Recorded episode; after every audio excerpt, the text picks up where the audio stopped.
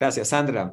Qué lindo estar eh, escuchándoles y conmovido con los relatos y también eh, conectado con la palabra aprendizajes. Este, creo que ha sido como el, el, el denominador, digamos, de este, de este camino que hemos recorrido y que hace poco hemos caído en cuenta que hemos ya atravesado la, la mitad del programa.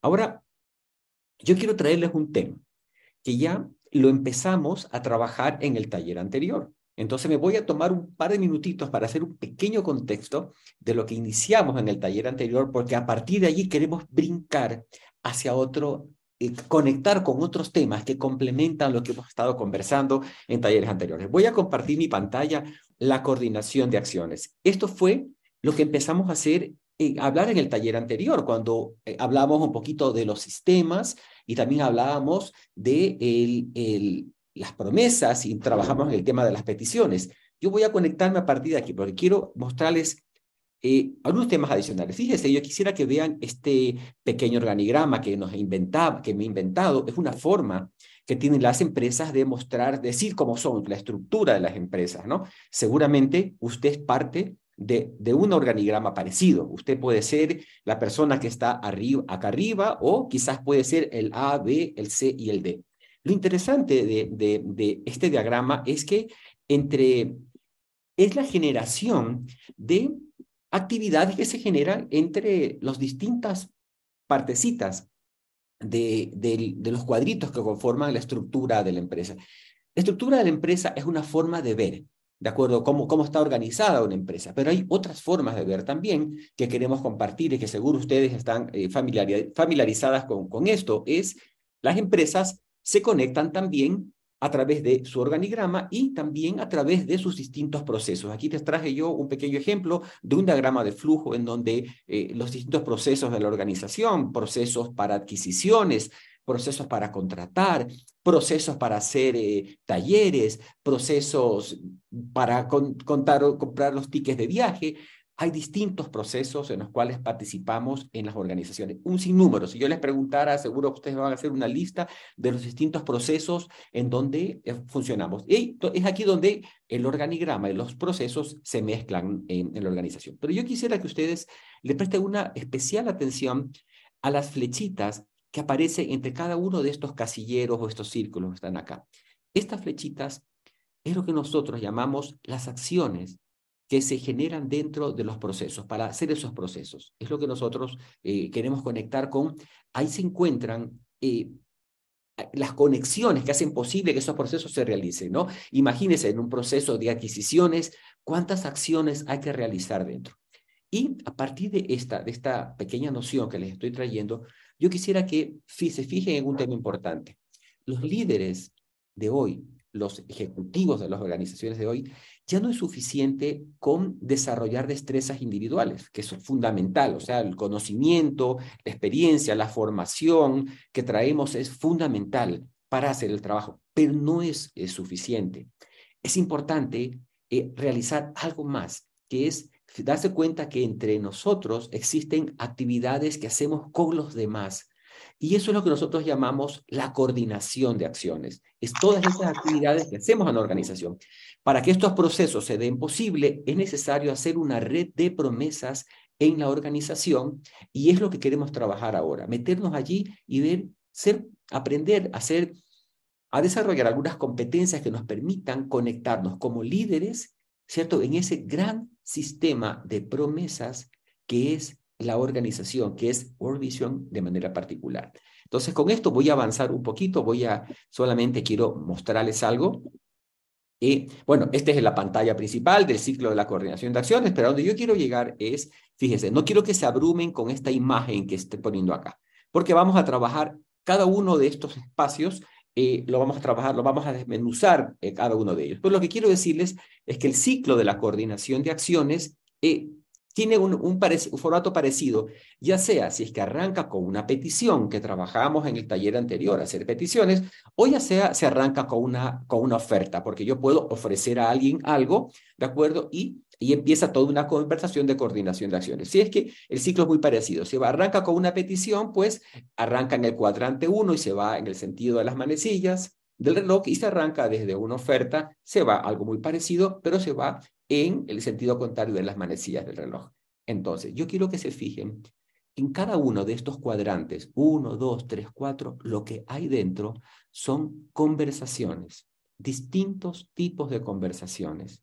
Y de eso queremos hacernos cargo el día de hoy, meternos y cortar la coordinación de acciones en distintos cuchillitos, distintas porciones, para comprender el tipo de conversaciones que se generan dentro de cada uno de estos pedacitos. Y yo voy a arrancar, voy, porque voy, voy a tomar como modelo el ciclo de la coordinación de acciones cuando arranca con una petición, pero es muy parecido cuando arranca con una promesa. Entonces me voy a meter y voy a, simplemente voy a dibujar ahora que hay cuatro, eh, cuatro eh, cuadrantes. Eh, el uno es la creación de contexto, el otro la negociación, la, realización y la evaluación. Yo voy a hablar ahora sobre una conversación particular o unas conversaciones particulares que se generan dentro del cuadrante de la creación de contexto. ¿Ok? Y este va a ser como el centrito de lo que vamos a hacer en este momento.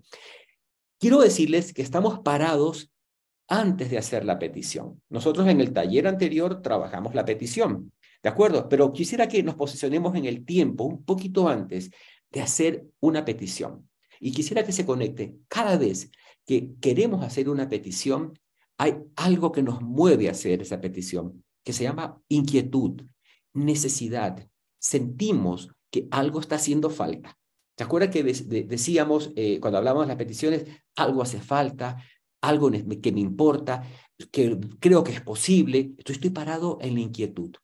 Entonces, la creación de contexto, que es el primer título, es una conversación que antes de llegar a hacer una petición, yo converso con la persona con quien creo que puede hacerse cargo de aquello que necesito y le cuento, le digo, mira, esto me está pasando, estoy teniendo esta dificultad. Mira, creo que esto que me ocurre también te afecta a ti. ¿Qué opinas de esto que está, estos resultados que hemos venido obteniendo? ¿Cierto? Yo no me siento muy conforme. ¿Tú qué opinas de esto que está pasando? Entonces, yo arranco compartiendo mi inquietud y también utilizo cosas que ya hemos trabajado en los talleres anteriores, que es indago. Cuéntame un poquito qué es lo que te, qué opinas al respecto de este tema que nos está ocurriendo. Esta es una conversación en la cual aún no pido, ¿no? Es solamente estoy compartiendo que algo me está pasando y que intuyo que también al otro le puede estar afectando aquello que está sucediendo. Esta es la, como la base de la conversación de creación de, creación de contexto. Nosotros, eh, aquí hay, hay, algunos elementos que queremos eh, compartir. Uno ya les dije, me preocupa, me está pasando esto, no sé qué opinas a, ti sobre lo que te está sucediendo no puedo con esta situación, estoy compartiendo algo que me mira, esto no sé qué hacer, eh, no sé cómo manejarlo. Arranco compartiendo esto, ¿no? Y también puedo arrancar compartiéndole al otro cómo esto puede ser también importante para, para el otro. Es lo que nosotros llamamos como el proceso de seducción.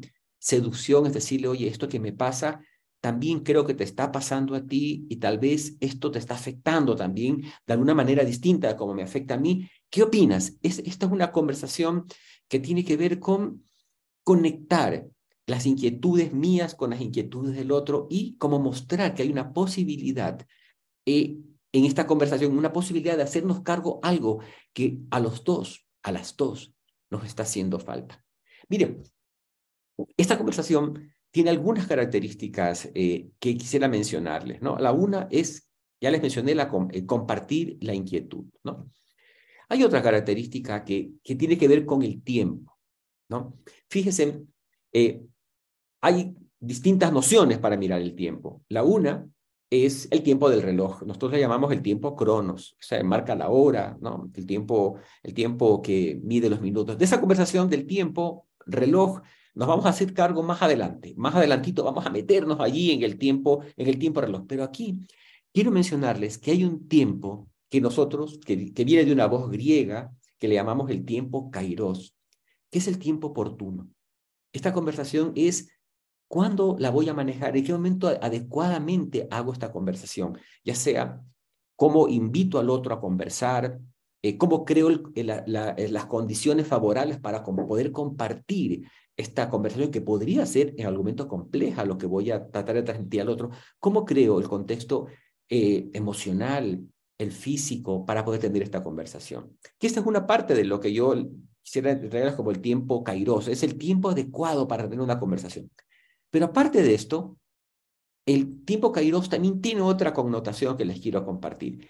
Hasta ahora nosotros hemos como compartido la inquietud. Hemos, tenemos una conversación para compartir una inquietud, en donde vamos hablando de lo que nos pasa, le voy preguntando al otro qué opina, qué, situación ve, cómo cree que esto le afecta, ¿sí?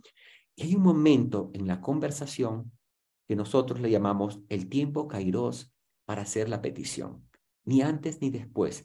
Cuando yo preparo el territorio, preparo el contexto adecuado y llego al momento adecuado para hacer la petición, esta tiene muy altas probabilidades de que la petición termine en una aceptación, en, termine en algo que vamos a hacer con el otro. ¿Ok?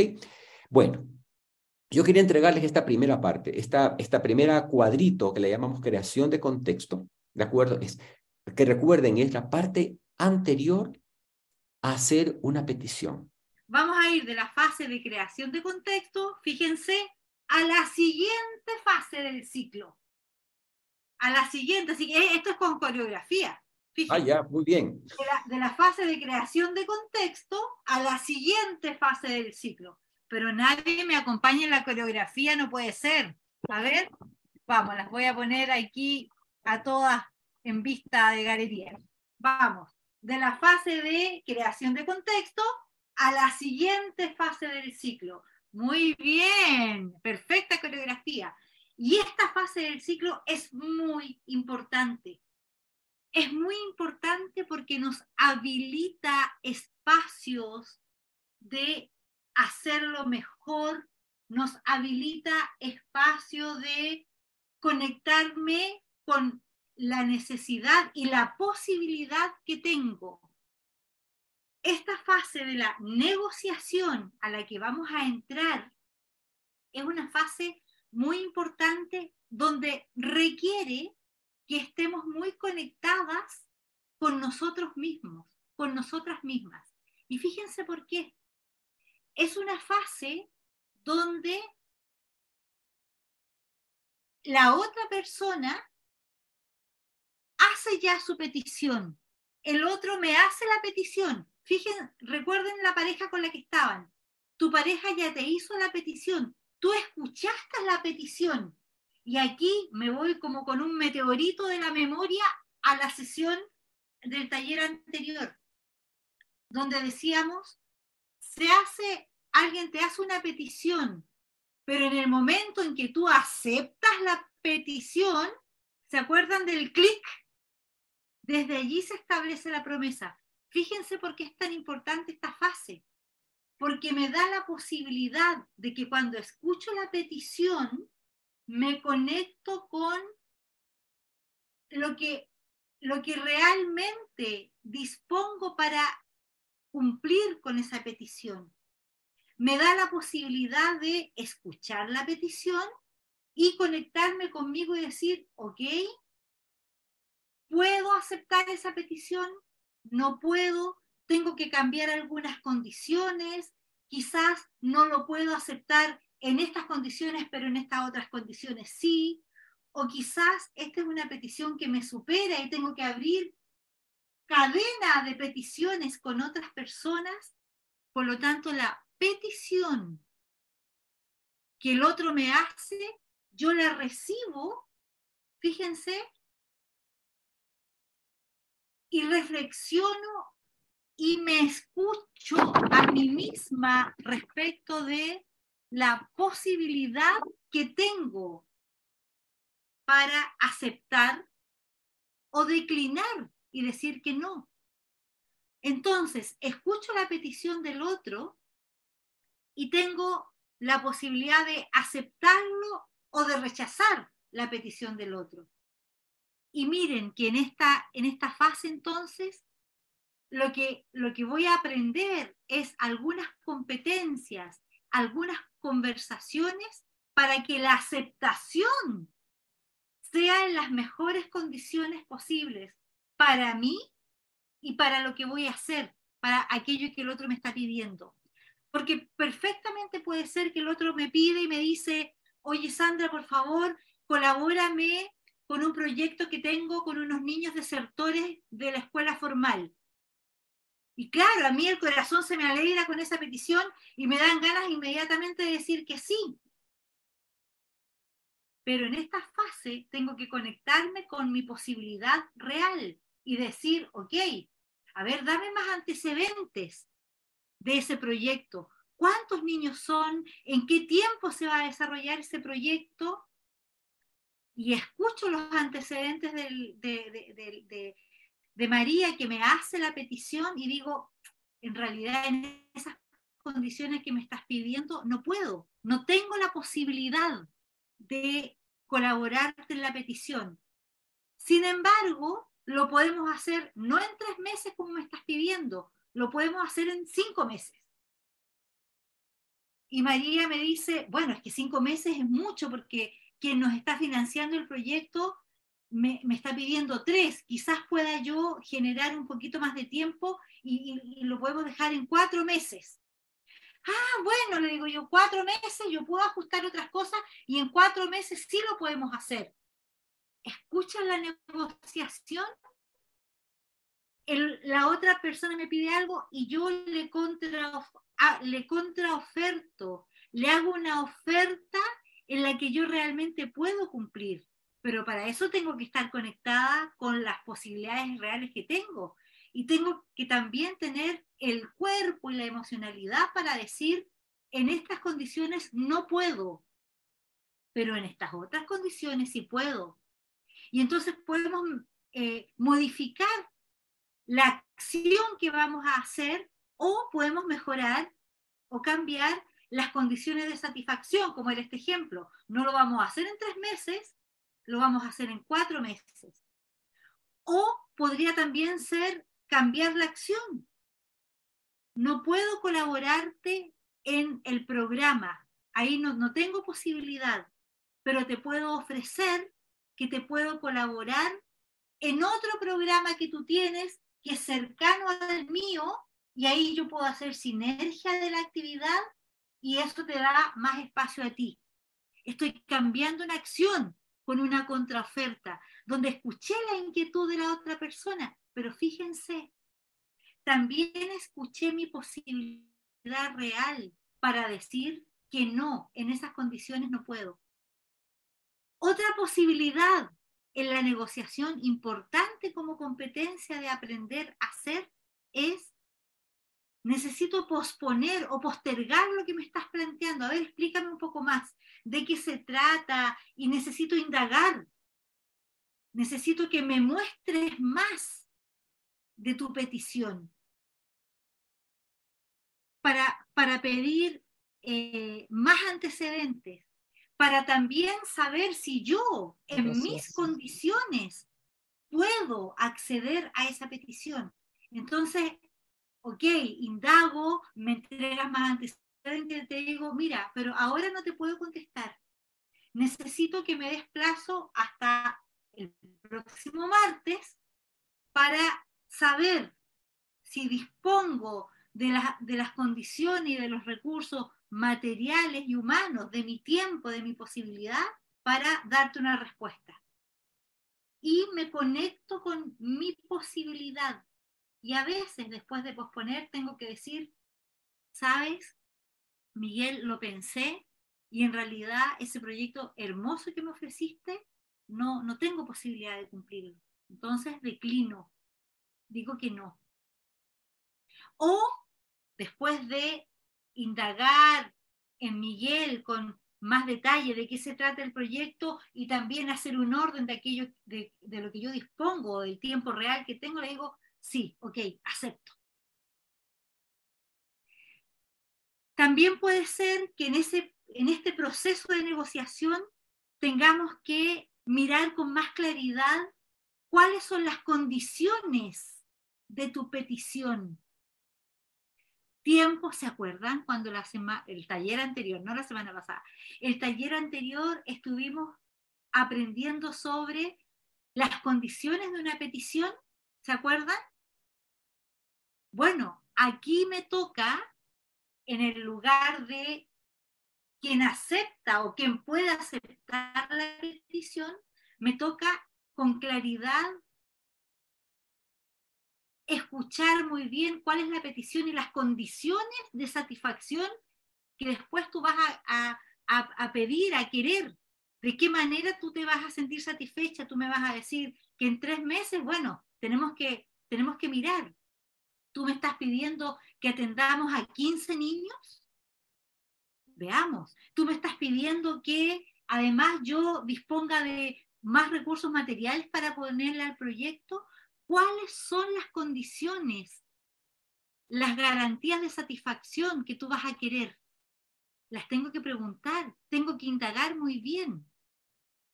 Otra, otro rasgo importante de, este, de esta fase de negociación es eh, que una vez que yo hago la aceptación, o ok, trabajé, contra, contraoferté, llegamos a acuerdo, muy bien, y entonces estoy a punto de aceptar, pero antes de aceptar tengo que tener el juicio fundado de que al aceptar voy a poder comprometerme y hacerlo. Porque una vez que digo, ok, acepto y clic, entonces desde ese momento me convierto en proveedora de una acción o de muchas acciones para las cuales probablemente yo misma voy a tener que abrir peticiones con Marta, abrir otra petición con Yanni para que me ayude en la logística, abrir otra petición con Farid. Tengo yo misma que abrir otros ciclos. Tengo que tener entonces, antes de aceptar, muy claro cuáles son los otros ciclos que yo misma voy a tener que abrir para cumplir esa promesa. Recuerden que la posibilidad de el, cumplimiento de las promesas nos hace más poderosos en nuestra acción. Y si yo pido, tengo posibilidades de ir más lejos con mi acción, pero tengo que tener claridad que para cumplir lo que me estás pidiendo, cuáles son los otros ciclos que voy a necesitar abrir. Y por lo tanto, puedo en la negociación mostrar cuáles son esos otros ciclos y a lo mejor parte de la negociación es pedir más tiempo para abrir esos ciclos quizás antes de definitivamente decirte si puedo o no, no puedo. Ok.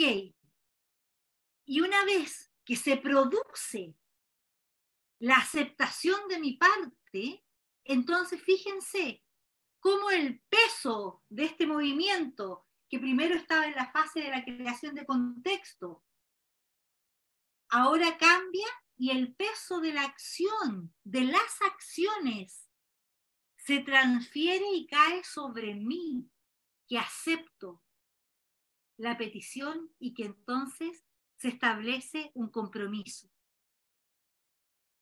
Por lo tanto, vuelvo a la idea inicial.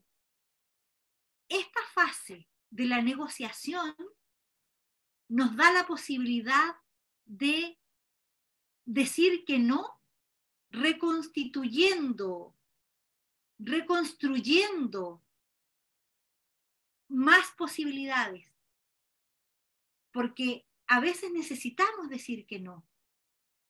Y en esta fase de negociación tengo la posibilidad de mirar los distintos aspectos del pedido para ya sea que voy a decir que no o voy a decir que sí y voy a aceptar, tener mucha claridad de lo que implica la, perdón, de lo que implica la petición que la otra persona me está haciendo, de manera de también con mucha claridad poder fundar mi juicio de decir, sí puedo, acepto. O también la posibilidad de con juicio fundado y como decíamos en la mañana cuando iniciamos, también muy puesta en mi propia dignidad, animarme a decir, no puedo aceptar tu petición, no tengo condiciones para aceptar tu petición. Y cuando en una negociación eso se da y se abre y se conversa, a veces hay que volver a la fase anterior del ciclo, ¿cierto? A lo mejor la creación de contexto no es la suficiente o sencillamente no puedo establecer el compromiso y quiere decir que esta conversación para lograr la petición queda hasta aquí. Porque cuando yo soy quien está haciendo la petición, si la otra persona no acepta y no se establece el compromiso, entonces no puedo seguir adelante con el ciclo. Pero sí puedo volver atrás con el ciclo y tengo que pensar, a lo mejor la creación de contexto que hice no fue la suficiente y necesito eh, mostrar más la inquietud, quizás necesito mostrar más eh, lo interesante que puede ser para la institución o para, para tus mismos procesos la petición que estoy pidiendo. Lo que no puedo hacer es que si el otro me dice que no, seguir adelante como que eso no ha pasado. Entonces, fíjense cómo en esta fase necesitamos también mucha escucha de lo que está pasando con el otro, ¿sí? Y mucha escucha de mi propia condición, de mi propia situación, para, con juicio fundado, en algunas oportunidades también poder decir, no puedo asumir esa petición. Porque si asumo la petición como me la estás pidiendo, entonces no tengo posibilidad de cumplirla.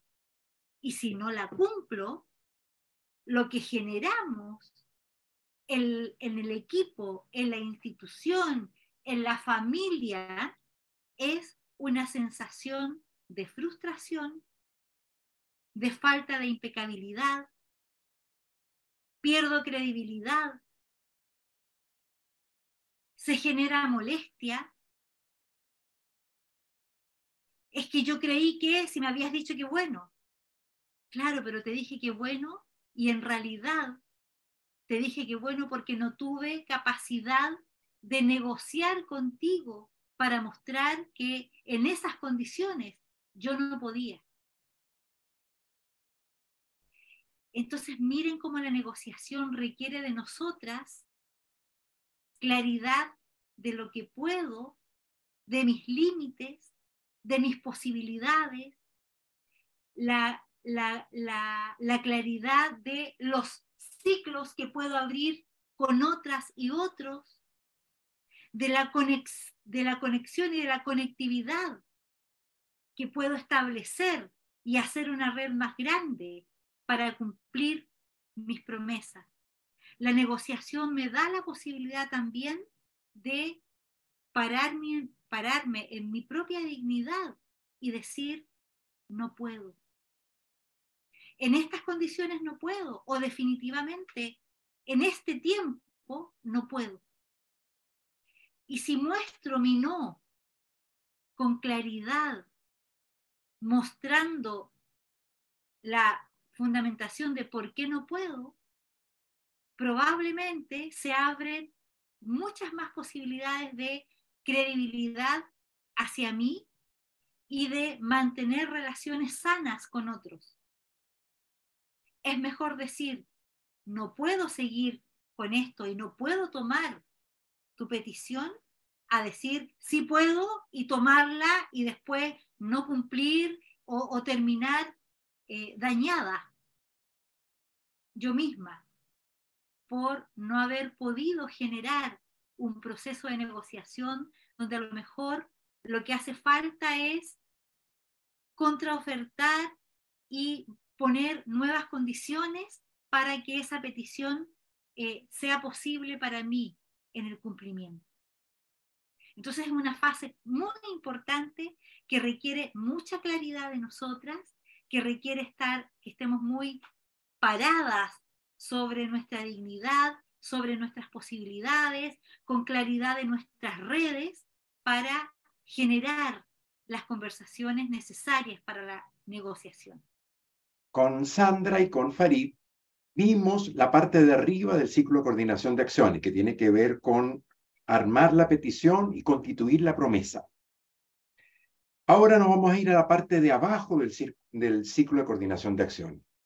La parte de arriba estaba marcada por el dios griego del tiempo llamado Kairos. El dios del tiempo oportuno, del momento oportuno para hacer la petición, para negociar, rearmar lo que me pediste y finalmente aterrizar la promesa para poder iniciar la parte de abajo que tiene que ver con la ejecución de la promesa.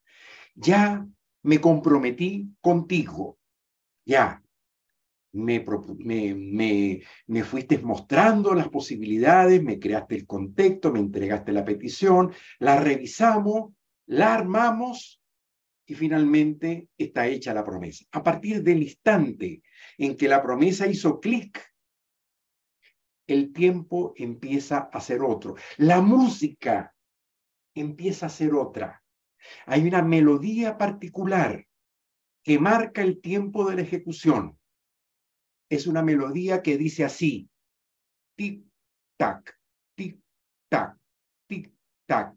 Es el tiempo cronos el que empieza a marcar lo que toca hacer a partir de ahora. Porque tengo tiempo perentorio, es para el miércoles, es para el lunes, es para el cierre del mes. O sea, tengo tiempo marcado para cumplir la promesa. Y yo, que soy una persona generosa, disponible, con todas las ganas de hacer y de cumplir, porque me importa cumplir, salgo al mundo del cumplimiento y me consigo ni más ni menos que con las dificultades de todo tipo contingencias. Cerraron el aeropuerto, eh, acabaron con el presupuesto, no llegó el dinero, eh, las máquinas que tenía no están disponibles, las copias que quería no llegaron a tiempo, la persona que se comprometió conmigo para entregarme un informe para poder con eso yo alimentar lo que tengo que hacer no llegó a tiempo. Las contingencias son parte del proceso de ejecución. No es que de repente alguien tiene mala suerte y son como especialistas en conseguir dificultad. No, las contingencias son parte de la dinámica del proceso de ejecución. El gran desafío de un líder no es navegar en aguas calmas. El gran desafío de las líderes es aprender a navegar en la turbulencia de las contingencias.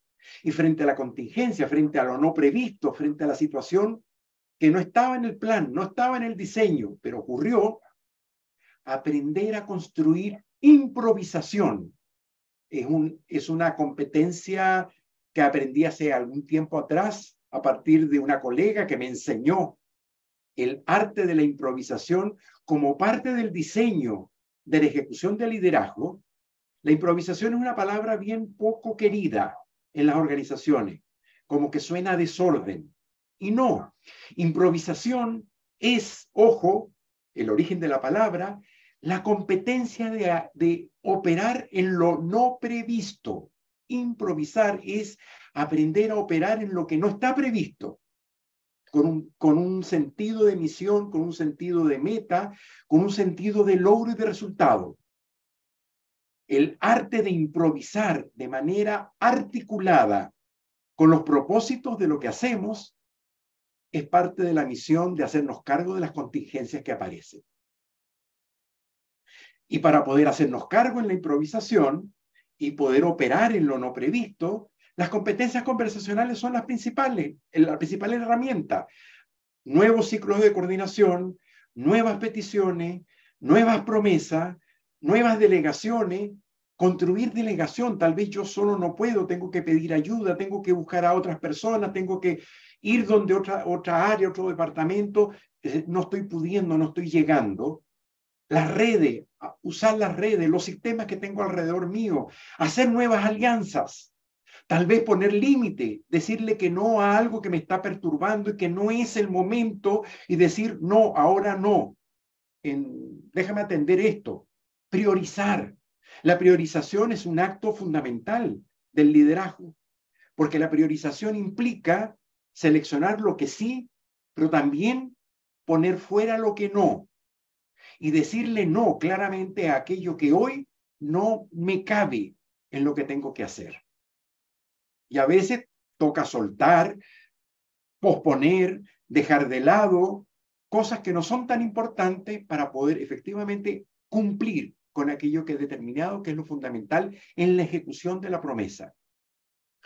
Y si no puedo, después que me he hecho cargo, que he hecho todas las conversaciones, que he logrado las alianzas, que delegué, que hice todo lo que tenía que hacer, me doy cuenta que para el miércoles no va a llegar el informe, que finalmente no voy a poder. Frente a eso, tengo la, el recurso, primero de avisar, de decirle a la persona con la cual tengo la promesa, decirle, ¿sabes qué? No voy a alcanzar a llegar para el miércoles. No tengo cómo. Mira lo que nos pasó acá, mira lo que me pasó acá, mira, mira esta situación. O sea, de verdad estamos haciendo de todo, pero no voy a alcanzar a llegar. Por favor, podemos repactar el plazo de tiempo, podemos ajustar para poderte entregar no el miércoles, sino el día viernes tal vez. Dime si es posible hacer y cómo te compenso el tiempo eh, adicional que te estoy pidiendo. O también cabe la posibilidad de decir, ¿sabe? No estoy yo pudiendo, pero conozco a alguien que sí garantiza que para el miércoles vas a tener lo que vas a tener. Y te voy a buscar a alguien que incluso es mi competencia, pero yo garantizo que tú vas a tener lo que tienes que tener. Al final, si yo te aviso a tiempo, si revoco, si cancelo o reasigno la responsabilidad en otro lado, estoy garantizando que tú vas a tener lo que tienes que tener el día miércoles. Y al final, tu confianza en mi capacidad de ejecución se va a ver fortalecida. Lo peor que puede pasar es llegar al miércoles, yo intentar que ustedes no se den cuenta, pasar de, la, pasar de largo, a ver si nadie se da cuenta de que no lo logré. Lo peor que puede pasar es que el otro o la otra me diga, Miguel, ¿qué te pasó? No me llegó lo que me ofreciste. Para mí es la peor de las pesadillas cuando me llega un correo que dice, oye, Miguel, eh, me habías prometido para hoy y no me llegó nada. ¿Pasó algo? Ojo, eso es lo peor que puede, puede pasar. Yo prefiero advertir a tiempo, avisar a tiempo y hacerme cargo porque eso fortalece la confianza de las relaciones y fortalece al final la cohesión dentro de los equipos de trabajo.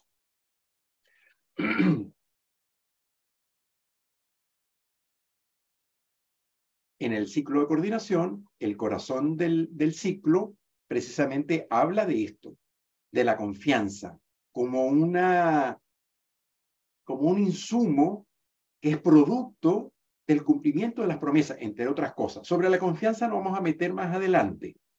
Hoy solamente está mencionado como una propiedad emergente del cumplimiento. Bien, logré llegar el miércoles, cerré el proceso y entrego. Pero no es suficiente entregar, tengo que declarar y decir, Carolina, terminé lo que te prometí Aquí está, te lo hice llegar a tu correo. Aide, entregado lo que me pediste, entregado, ojo, y espero a que me diga Aide o Carolina, ya Miguel, gracias, recibido. Muy bien, recibido. ¿Se termina ahí el proceso? Absolutamente no se termina ahí. Es muy importante, porque a veces sentimos que ya terminé, lo mandé, enter, enviado, listo, ya me olvido. Y no, no ha terminado el proceso de, del ciclo de coordinación de acciones. ¿Por qué? Porque me faltan dos partes que son fundamentales. Una, preguntar a Aide, Carolina, ¿estuvo bien lo que te mandé? ¿Te pareció que reunía lo que tú necesitabas? Porque al final la calidad de mi producto, de mi trabajo, de lo que yo hago, no está marcado porque yo crea que lo hice bien. Está marcado porque tú me digas muy bien, muy buen trabajo, muy buen resultado, me gusta lo que me mandaste, me gusta lo que hicieron. La declaración final de satisfacción la dice a quien yo le estoy entregando o a quien yo estoy cumpliéndole una promesa. Es mi cliente quien declara la satisfacción del, proceso completo. Y al final el sello de calidad lo marca a quien yo le hice la promesa. Esto es muy importante, porque a veces no solo nos quedamos con la entrega, sino que al final esperamos a ver si ocurre algún feedback y a lo mejor nos llega algún feedback. El feedback no hay que esperarlo, hay que pedirlo. ¿Por qué? Porque al final a mí me importa aprender de lo que estamos haciendo y la, la, pista, el camino para aprender de mi propia experiencia y de lo que hacemos es el feedback que el otro me va a entregar del resultado y del proceso que le acabo de, dar y de cerrar. No espero a que me llegue el feedback, lo indago, lo pregunto, lo pido. Esto es muy importante. Pedir feedback. Nosotros cada vez que hemos terminado un taller con ustedes, usamos los últimos 10 minutos de taller para que ustedes completen una encuesta en donde ustedes nos evalúan a nosotros por la experiencia vivida en el transcurso del taller que hicimos. ¿Por qué? Porque eso nos permite ir ajustando. Mira el comentario que hizo por acá, mira este otro comentario que surgió acá, mira esta nota. Nos importan las buenas notas, pero también nos importan las malas notas, las malas evaluaciones, porque allí aprendemos, allí ajustamos. Mira, se nos pasó la mano en esto, hicimos esto que no estuvo bien hecho y empezamos entonces a reordenar. Tenemos muchos años haciendo lo que hacemos y creemos que lo hacemos bien, y con todo, siempre hay territorios de mejora y de, aprendizaje continuo. Y eso lo da ustedes que en este caso están recibiendo el taller que estamos haciendo.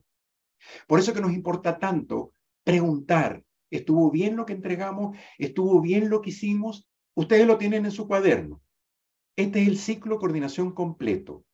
Creación de contexto, negociación, la ejecución con todo y sus contingencias y finalmente, la parte que para mí es la más vinculada con el aprendizaje, la parte de evaluar el resultado, indagar por, por lo que entregamos y de recibir y escuchar las mejoras que la otra persona nos puede entregar para seguir mejorando en aquello que hacemos.